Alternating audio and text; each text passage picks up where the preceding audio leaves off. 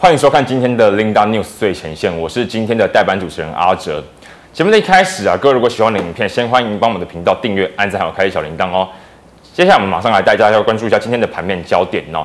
其实昨天美国股市的震荡算是非常的一个剧烈啊，相信各位有在看，昨天有在盯美国股市的投资人应该都被吓破胆。老实说，我也是啊，因为那个回档数字真的是非常的一个迅速哦。所以四大指数在一开盘小开高过后呢，一度有出现一个追价的一现象哦。只不过在中场过后，哎，随即面临到了可能是停损的卖压影响哦，哎，在中场过后是出现了四大指数都有跳水的一个现象，并且四大指数啊是全数的一个方飞。好在了尾盘哦是有精简的收回到了一个平盘之上来做收，所以说相对来看，今天台北股市算是非常的一个平稳哦。今天一开盘哦是小开低在了一万四千六百四十七点哦，是小跌了十一点三一点来做开出。那么随即呢，诶，在散装航运的一些带动之下，有许多的一些类股啊，都有一些零星的买单来做点火，也都有一些买盘来做进驻哦。随即呢，指数是持续的震荡来走高哦。一度的是大涨了九十一点九七点，来到了今天最高点的一万四千七百五十点哦。不过在午盘过后啦，可能是获利了结的卖压，又或者是一些停损卖压影响啊，最终是涨幅有收敛。那么最终是小涨了一万四啊，最终是小涨了十一点七三点哦，是收在了一万四一万四千六百七十点来做收。那么接下来话不多说，马上先来欢迎一下今天的一个来宾，王泽一分析师，赵一哥，赵一哥下午好。嗯，孟子好，以及各位投资人大家好。在一个节目的一开始，想跟您先针对大盘跟您做一些提问哦。我们就技术分析来做一下观察。其实，在昨天哦，台北股市啊，算是留下了一根非常长的一根下影线。不过，今天在反弹的过程当中，还是有遇到一些停损的卖压啦。虽然留下了一根小红 K，但是还是有留一些上影线。就这两根 K 棒来说啦，有没有机会把它意会成是，哎，有可能化解了短线上这个大盘再次破底的一些疑虑呢？对，没错。我想从最近来讲的话，其实你可以发现哦，量能大部分都是呈现萎缩的一个现象了哈。那为什么会萎缩？其实很简单，比如说最近来讲公布的一些经济数据，像 CPI 啦、PPI，像前两天公布的 CPI，比市场预期来的好，股美股就重挫了，对不对？那昨天 PPI 呢公布比市场预期增幅来的小一点点，哎，四大指数都收红，对不对？那礼拜五呢又有什么？又有消费者信心指数，又有失误日。那之前。当然也是更多的状况，所以你说大家怎么会有信心？大家不会有信心的，买也怕 放，就是你买也怕跌啊，你放空也怕怕被嘎。你说真的，做空的人有赚钱吗？其实我跟大家报，做空的哦，其实大概都空在一接近一万四千点，是很少一万八、一万七、一万六空的，真的很少啦。甚至下面有真的是在护盘，就那时候，所以你可以看到在沙盘的那尾巴的时候，那时候融资衰脚断头等等，在接近一万四的时候，那时候量能比较大。因为融资断头，然后有些人放空，所以你说放空了，然后嘎起来之后，等这一波反弹到一万五千点的时候，大家又突然之间感觉好像比较乐观，所以那时候又稍微又放。其实我跟大家报告，其实目前来讲，因为变数真的灰犀牛还是存在着，所以就说每天常常啊，不要说每天啊，常常就有一些经济数据。那重点来了，十一月份之后。十月份开始又有美国的企业财报，是大量的要公布。那大家也知道，第三季的企业财报理论上，哎，不不，所以最近的回档修正，当然就是因为很多的分析师他会先对于企业财报的部分先下修啦，一般都这样。啊，公布的时候，反而来讲的话，企业财报会比市场预期来的好，因为就过去的经验，有六成以上 S M P 五百哦，公布完之后有六成以上，大概都会比市场预期来的好。看到这个数字你会高兴，可是重点了，展望很重要，因为股票是。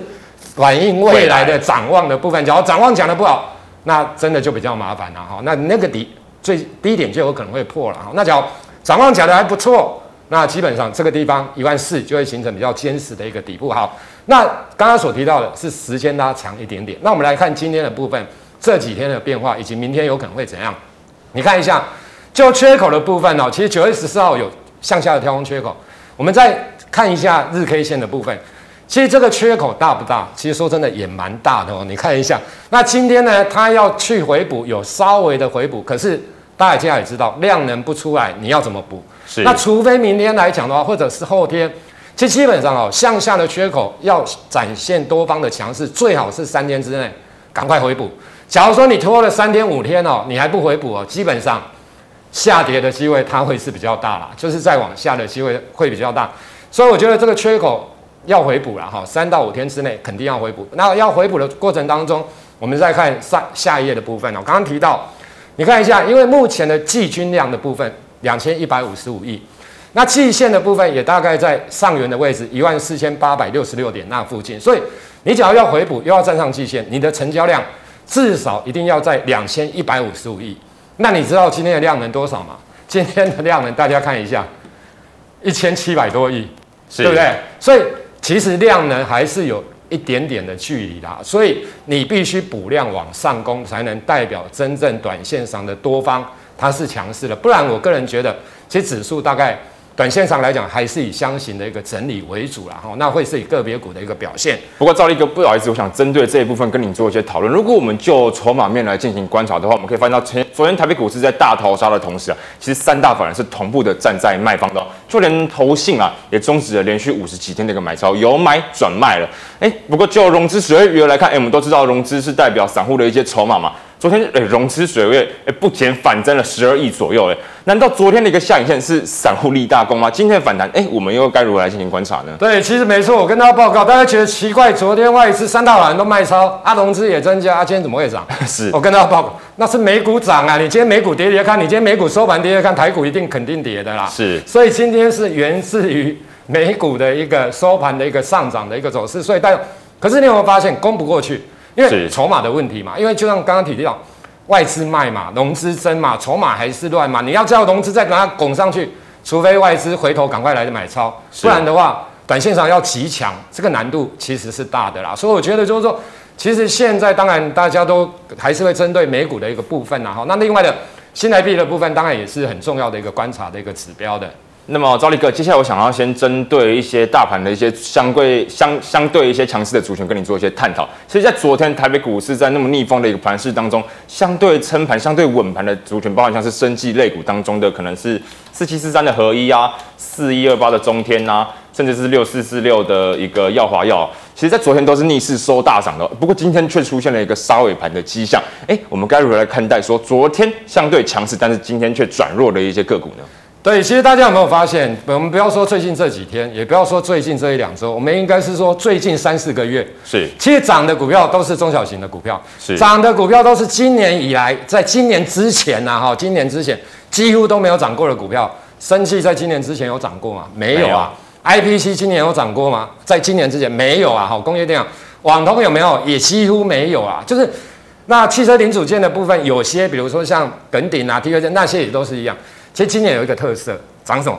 筹码安定的，筹码安定相对，因为现在外资几乎都站在卖超嘛，那大概就是以投信跟内资的主力为主。其实我跟大家讲，这一波最主要来讲的话，其实是投信跟所谓的内资的一个主力业业内这一些啦。所以你看拉抬的股票都是筹码安定，然后找到题材，它就容易出现发动的一个动作。好，那我们来看一下刚刚提到的这些是近期热门的，尤其是在生气，你你打一下四七四三的合一，是。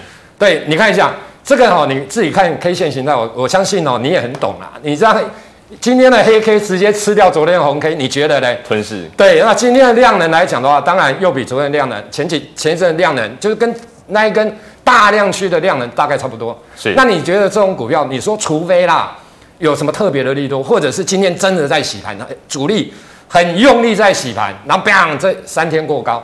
不然的话，假如没有的话，其实像这种股票，三天之内只要不过高，基本上拉回的压力它是比较大的啦。所以你看一下，生气的部分有一点点败笔。我们可是生气你会说会不会就结束？我跟他不会，因为它还是会轮动啊，它会轮来轮去。因为生气哦，我跟他报，现在之热动能哦蛮强的啦。就是说它，比如说温开水烧到八十度、九十度、一百度，它可能明天就突然之间变成零度吗？不可能。所以你看今天有一些生气。哦，之前涨多的股票拉回整理，可是有一些 CDMO 的，有一些部分的股票今天就表现相对比较强势的。OK，所以兆立哥，刚刚我们讲到了生技类股，我们就来讲一下 CDMO 好了啦。因为这一次我们都知道是带头领冲的是政府嘛，政府来投资所谓 CDMO 的一些国家队，不然像是这个六四七二的一个宝瑞哦，在昨天呢 A 四也有大涨，哎，今天也是哎一度有攻上涨停板了，不过尾盘一样是被敲开啊。所以对于这类型的可能是政策概念股吗？哎，这类型的个股有没有机会在第四季有一些可能选举行情可以做呢？对，没错。我想这一次的生技股的部分的上涨哦，当然大家有些人呐哈，他会觉得啊，其实最主要来讲的话，其实哈，最主要就是因为选举的行情啊，因为大家都认为，因为有选举啊，要等等啊哈，所以这些生气的股票容易出现政策的利多。好，那我跟大家报告，当然这一波段来讲的话，比如说耀华药啦，比如说像中天啊、合一啦，大家其实都慢慢的涨上去。那 CDMO 的股票来讲的话，其实也慢慢的上来。哈，你像宝瑞的部分，哦，永新的部分来讲，其实这些股票都上来。可是，假如我们去看哦，就是说，投资人哦，其实会面临到一个麻烦啊，就是说，生气股的部分，它操作会惊，你知道？是惊惊啊，因为想来惊。哎，这里生技股哦，其实说我们不要说草梦啊，就是说，你很多的投资人在买股票，第一个要选择的本益比要低，对不对？要有股价净值比要低。这个生气股哦，基本上来讲都不一样，你知道吗？都不港，你知道？啊，所以你不要算啊，你纵使玩，我跟你讲，你会怕，你有可能资金也一点点。所以，假如说以这样的情况来看的话，我个人觉得，你只要要买生气，有两个方，有两个方式啦。一个你去买生气的 ETF，对不对？哎。鬼狂霸涨哎，那个基本上你买错哦，也不太会。像万一你解盲没过，棒崩盘，那很麻烦，对不对？那第二个来讲了，买你看得懂的。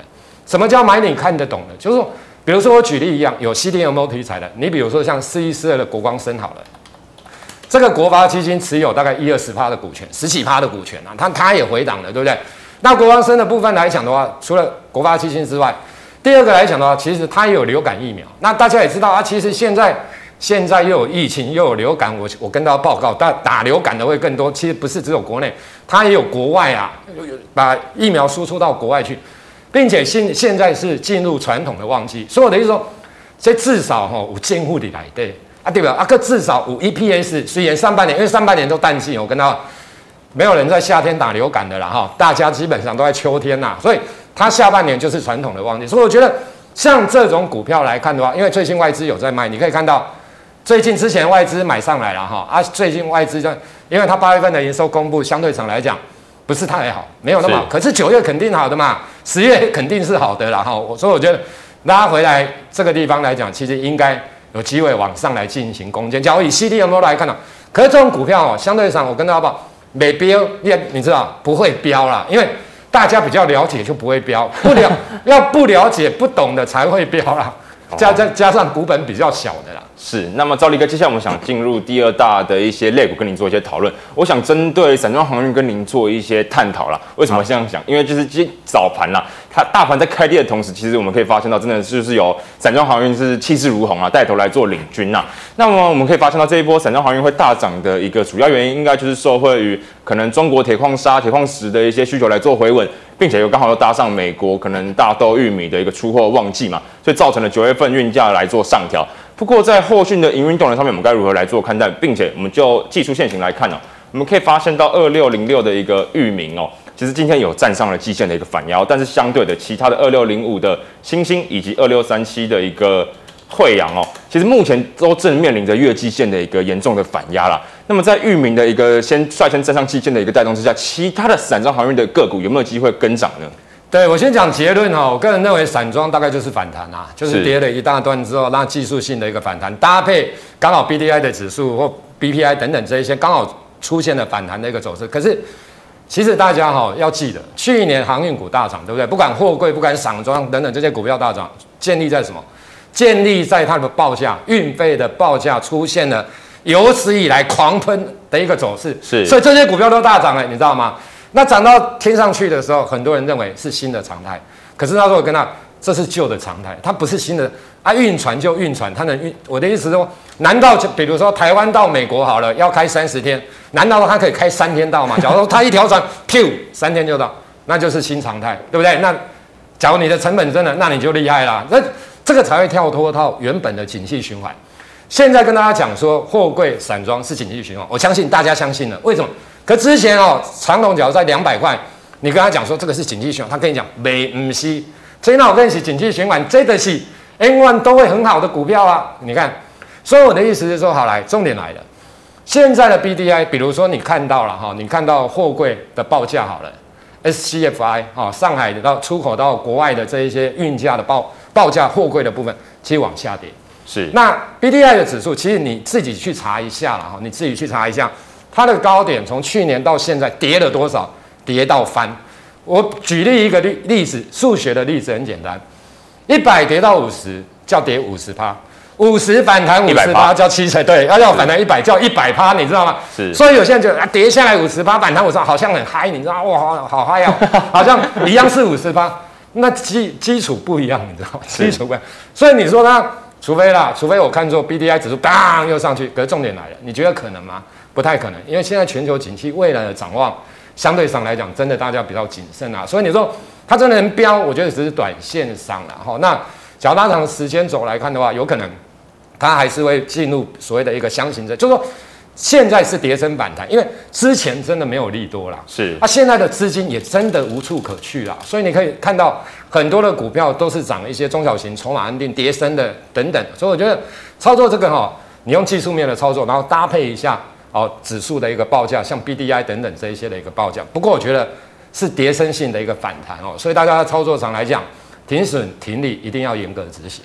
好，那么照例跟我们针对最后一大族群跟你一些讨论，其实就是今天相对也是同样强势的，可能是工业电脑族群以及安控族群啊。我们可以发现到，包含像是三一二八的一个深瑞哦，在今天是逆势的收了一个大涨停，以及哎，除了这档个股以外呢，包含了像是哎三三五六的一个奇友，哎，其实已经都连续拉了好几根的一个长红给。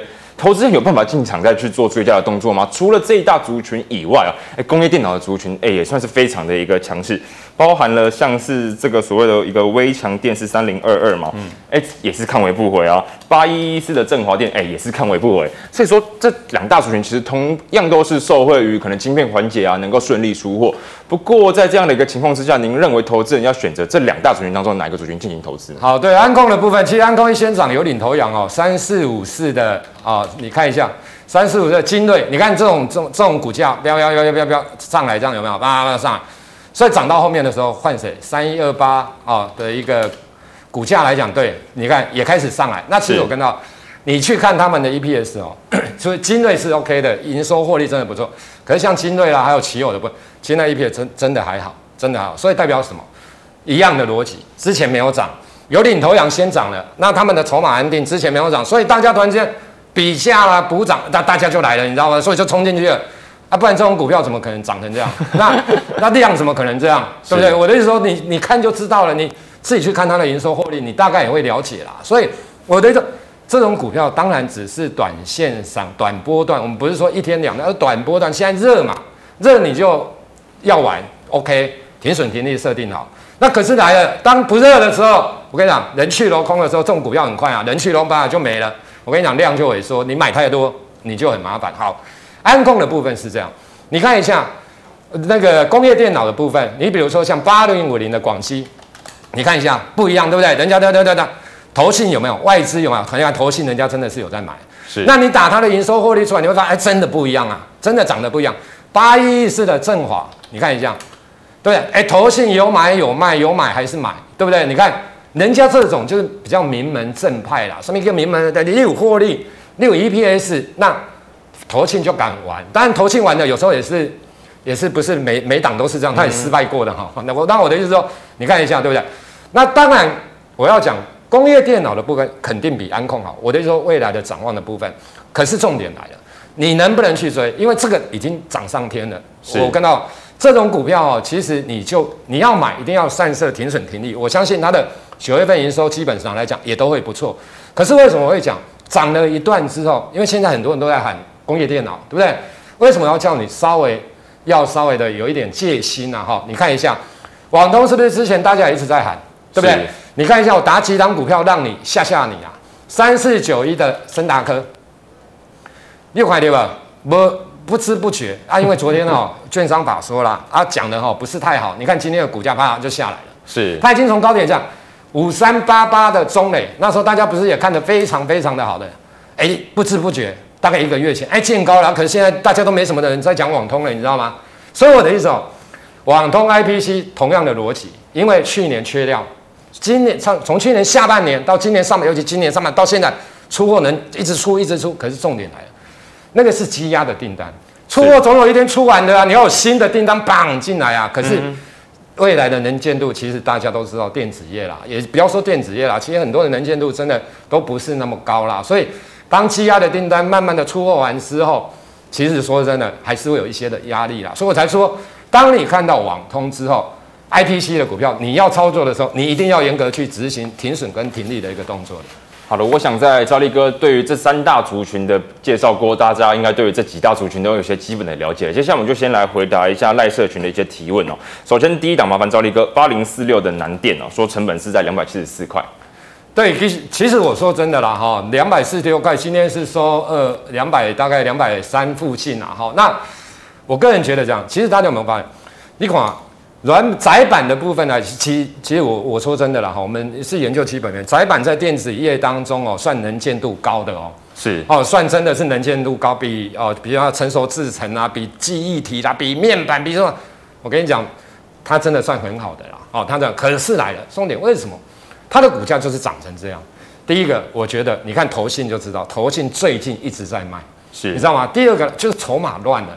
第二个来讲的话，因为他们的机器，你从两三年前真的这样涨上来之后，股价真的涨太多，涨你看一下这种这种有没有？从这边这样涨涨涨涨涨到这边啊，因为现在真的筹码乱了，你知道吗？筹码乱了之后，其实就像货柜也一样啊，其实。我再举例联电哈，其实去年大概九月份见高七十几七十几块，你看一下联电。我跟大家讲一个好笑的，你就这样。好，我们把它缩小。这九月份联电啊哈，缩再缩小啊，把它缩小，看到高点哈。这个高点的时候，呃，这去年九月份的时候，你看一下，对，去年九月份七十几块，你知道吗？啊，这边七十几块。然后重点来了，它的营收呢持续创新高哦，啊，这从大概九月、十月，大概只有九月没有吧，去年就，然后沿路到今年七月都在创营收一直创，股价一直跌一直跌，营收一直创新高一直创，股价先反就股价先反映营收，大概已经反映提前一年，你知道我的意思吗？那所以我要讲这个意思说，那为什么会这样？因为外资就是在卖嘛，外资不管卖台积电，不管卖联电，其实像景硕这一些新兴外资也是基本上来讲都站在卖超，你看。对不对？外资卖成这样，几乎白色的都比较多，所以筹码就乱了啊！你这个股票市场有一个重点啊，当利多出来的时候，股票不涨的时候，大家会怕，你知道？大家会觉得哦，这有可能利多出尽，你知道？哎，惊啊！啊，利空来行不跌哈，大家就哦，这利空钝化，哎，这也可以打给你惊。所以利多出来的时候，股票不涨的时候，大家越怕越怕，外资一砍，哦，降目标价就更麻烦。所以我我我是这样认为啦，我是觉得啦哈，就是说以。技术面的角度来看的话，破，假如真的破，一定要卖啦，哦，一定要卖，除非说你占你的持股比重是真的很低，哦，比如说你有一千万，那你买这个啊、哦，只买了五十万或七十万，我觉得 OK，因为已经跌很深了，你可以等待反弹，比如说啊，遇遇到这个压力之后，哦，在这附近，哦，来再来减码也是可以。假如说这档股票占你的持股比重真的很高，你有这档股票，你就没有办法玩其他的。或者你你持有这档股，你压力很大，那我觉得为了身体着想，应该还是要 为了事业着着想。对啦对啦，好，那赵力哥，我们再来看第二档个股，其实是我们刚才有提到的二六零六的裕民。对，域名，其实我我跟他报告，你有没有发现股票也是这样？上次爆量也是啊就下来，这次爆量我猜应该也差不多了，要 除非除非 BDI 的指数继续涨，可是我觉得这个机会不大了，所以。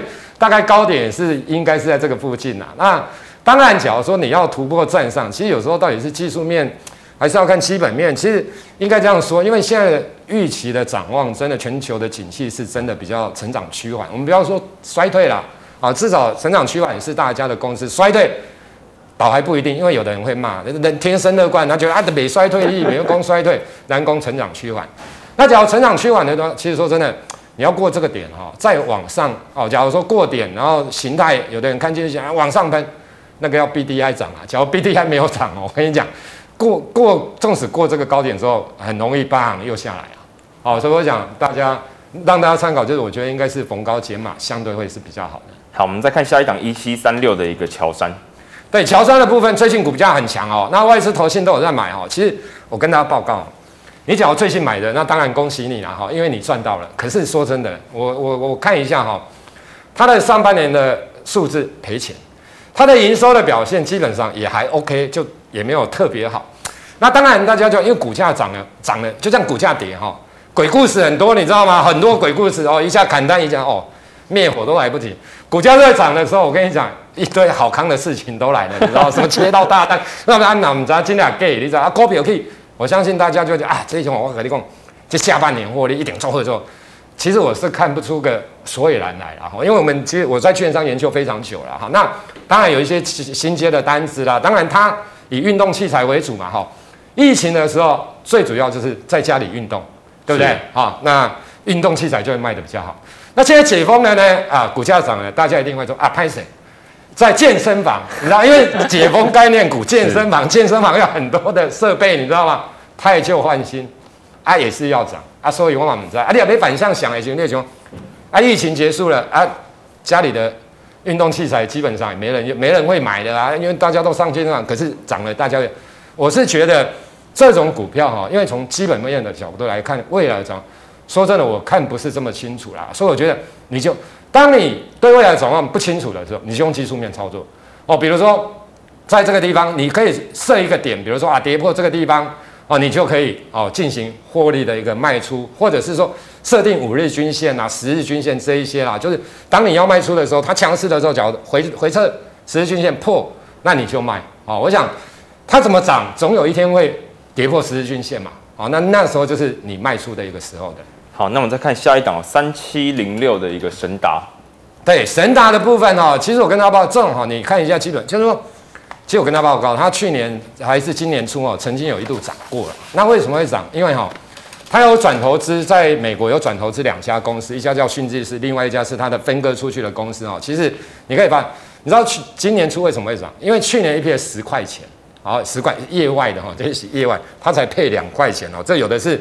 账面上的啊挹注啦哈，跟实际的现金流是不一样的啊。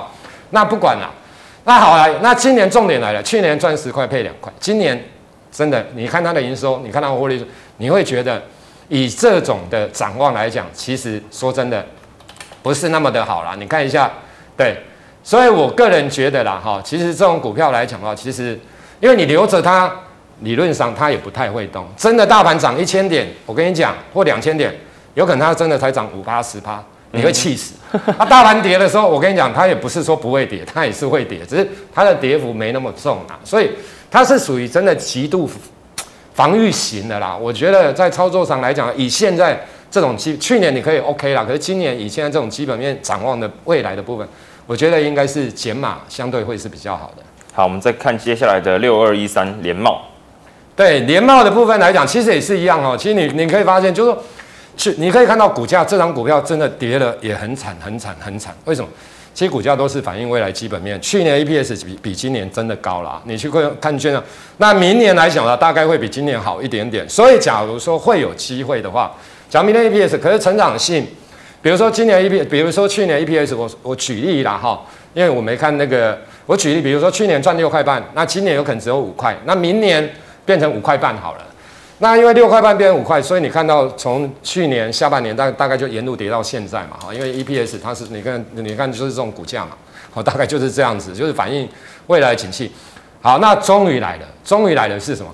明年终于会比今年成长了。其实我跟大家报告，股票会大涨，因为现在已经大概九月了，是股票会大涨，肯定都是明年的 EPS 预估值啊，我讲预估值也没准。啊，哎，准大概就好个啊，等下就是没准嘛，你知道，就是不会准嘛，哈，就有时候啦，当然也有很准的。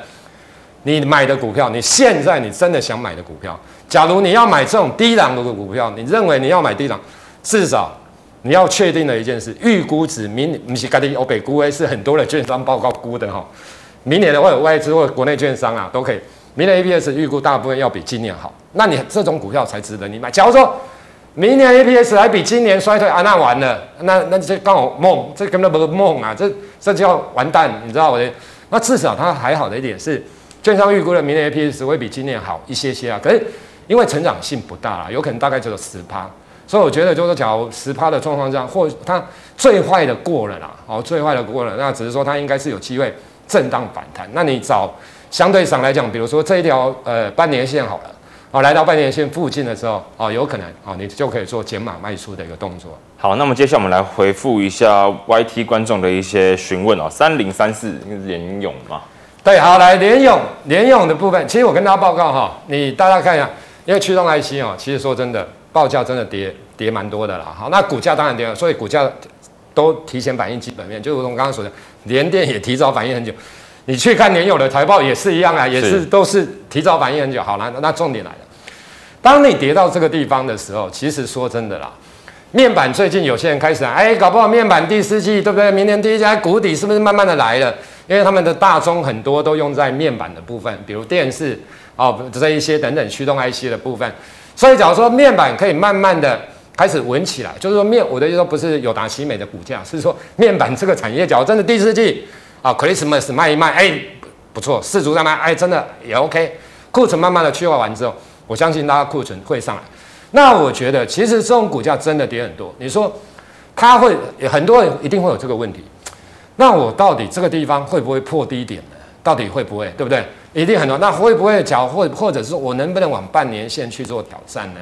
其实应该这样说，这个当然你要看美股啊，美股的脸色。只要美股今天往下踹，真的砰就跌个指数跌个一二十趴，那你说它当然是往下回撤啊，对不对？我们假如说正常的状况之下，股价就是遛狗理论一样，狗与主人，股价已经狗先跑了，我要我往前跑，结果狗已经往后退很久了，你们叭，它总是会回来，你知道的意思。就说其实这个地方啊，短线上以联咏，我个人觉得应该是一个比较大箱型的一个整理的一个架构，所以你在操作上，假如你真的一定要拥有它啦，啊，假如你们不要拥有它，因为其实说真的，这种短线要爆发。股价要短线上爆发的力道真的比较难。那你只要真的很想拥有它，你就来回操作吧。哦，箱型你就自己看一下，技术线箱型顶，好啊，箱型底，好，大概就这样操作，我想是 OK 的。好，那我们再看下一档二四零二的一个毅嘉。对，毅嘉当然这是手机的部分啊。我相信这种股票来讲的话，一定是营收的表现不错了哈。那不然基本上来讲，股价不会涨成这样子。那其实应该是说，我我我个人觉得。这种股票只要是像这种股票啊，之前你看跌跌跌跌跌跌都没有人在理会，好，就是上来之后跌下来都没有人在理会，然后之后呢，突然之间爆量，叭叭叭，这肯定是营收表现不错的，就跟这个地方一样。可是我个人觉得，以一家来讲啊，哈，一家在比如说你在十几年前的时候，一家当然是一家好公司，可是重点来了，你可以看到它的股价长期大概就在这边，为什么？因为转型没有成功嘛。假如你一家公司真的可以企业转型成功的话，我相信呐，哦，我因为你做七可的，其实说真的，呃，转型要很成功，也基本上也不是太，尤其在 NB 这一块。好，你要是说你像可成好了，对不对？可成把手机的部门卖掉了，卖给大陆嘛，对不对？人家至少还留个 MacBook NB，对不对？因为 NB Notebook 至少比手机来得好一些些啦。好，所以我的意思说，假如你还是以手机为大宗的话，那基本上来讲。有可能你转型的不是那么的的一个成功的动，我个人觉得应该是逢高进行减码的。好，那我们再看下一档啊，六四四，哎，应该是六四四三才对哦，六四四三的元金。对元金的部分来讲的话，其实我说真的了哈，因为每次讲只要讲节能啊、太阳能啊哈，其实都会讲到哦元金的一个股票。那当然你可以看到，就是说投信来讲的话，其实你有没有发现？你看这一波好了，我们讲从投信呢买上去之后，哎，是不是又卖下？看在低点，对，又又 又看错了，你知道吗？好的，等一下我再跟大家讲为什么会看错。好，来买了，又想啊，最近又在买了啊，所以有涨啊，会不会又卖下来？搞不好会啊，因为我跟你讲，每次大家预估原金哦，EPS 好像都不错，可是呢，营收也一样，可一发现啊，营收或许不错，因为太阳能大家也知道了。很多的太阳能哦，其实有营收没获利啦啊！你要是没营收，那你获利更麻烦，大家知道。所以你看太阳能为什么？呃，就是说大家一直在讲节能，一直在讲这些的股票，可是这些股票基本上来都很牛哦。你不像中心店啊、一五一三这种中心店的股价，对不对？相对的来讲，就是涨得不一样嘛。我因为 EPS 的部分，就是说呃，你可以真的把业绩转换成 EPS，营收的部分可以真的转换成 EPS，市场给你的。哦，就会涨升啊。那你每次跟我讲说，啊，我有营收，啊，我被涨价，啊，怎样啊？结果有营收没获利，是这个很麻烦啊。你知道，放羊的小孩子哦，讲了十次之后，我跟你讲，下一次基本上不太有人要炒了。对，所以我觉得这种，我是认为啦，其实这种股票，我会建议，反正投信在买嘛，那你就卖给他吧。我相信投信错的机会应该很大。好，那我们再看下一档二三一七的一个红海。对红海的部分，其实我跟大家报告，来你看一下，这个最近哦，你可以发现，投这个外红海要看外资哦，红海看投信不会准哦。只要有人在跟你讲啊，投信买买啊，投信是能买几张？其实应该都是 ETF 买。对对对，没错。我跟你讲，投信买不了几张，这种龙头的要靠外资啊。你说投信买得起、买得动台积电吗？买不动啊，联电买都买不动啊，啊对，这种都要看外资啦。好，所以你看一下外资这边买，哎，就真的上来。你看啊，外资最近就不太动。那当然你这边有上来了哈，有小买有哪？那其实我跟大家报告，红海当然很多人很喜欢它，真的很多人很讲，因为郭董嘛，大家都知道以前的郭董，可是现在有些人讨厌他，因为自从他参选之后，宣布要参选，就是 要角逐那个初选的时候，肯定更多人讨，就是一一半一半的啦。是。再没有要出选，我相信哦，喜欢他的人真的很多啦。啊、哦。那这个是题外话啦。那我的意思是说，其实红海的部分，我跟大家报告，其实它的 EPS，你就把它视为是什么？你知道，中华电信的概念，就是那种。可是哦，它万一真的全球性金融风暴的时候，中华电比较不会跌，红海是会跌，因为中华电它的防护能力比较强，你知道，因为它现金流比较。可是这些制造业，因为库存啊，什么东西还是很很麻烦啊。我的意思说。太平盛世的时候，就是正常的状况就是这样。鸿海你就把它视为是中华电，中华电正常的中华。假如金融海啸那个就不行哦，那个 那个红海是不是跌很惨？好来，为什么？它的 EPS 都不错，你自己去可以去看去看这几年过去到现在，大部分都不错。配的股票其实股息也还不错，可是它的股价为什么涨不上去？它没有那种动能。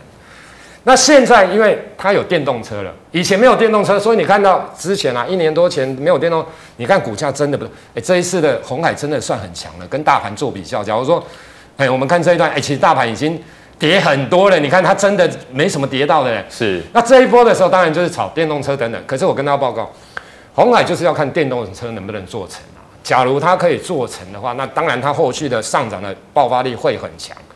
因为他只要只靠苹果，苹果没有用啊，你知道吗？你看它的毛利率毛三到四，对啊，你这真的没有用啊。那这营收再多，获利当然会贡献，那不会爆发啦，因为那已经成熟了。你说 iPhone 能卖几只？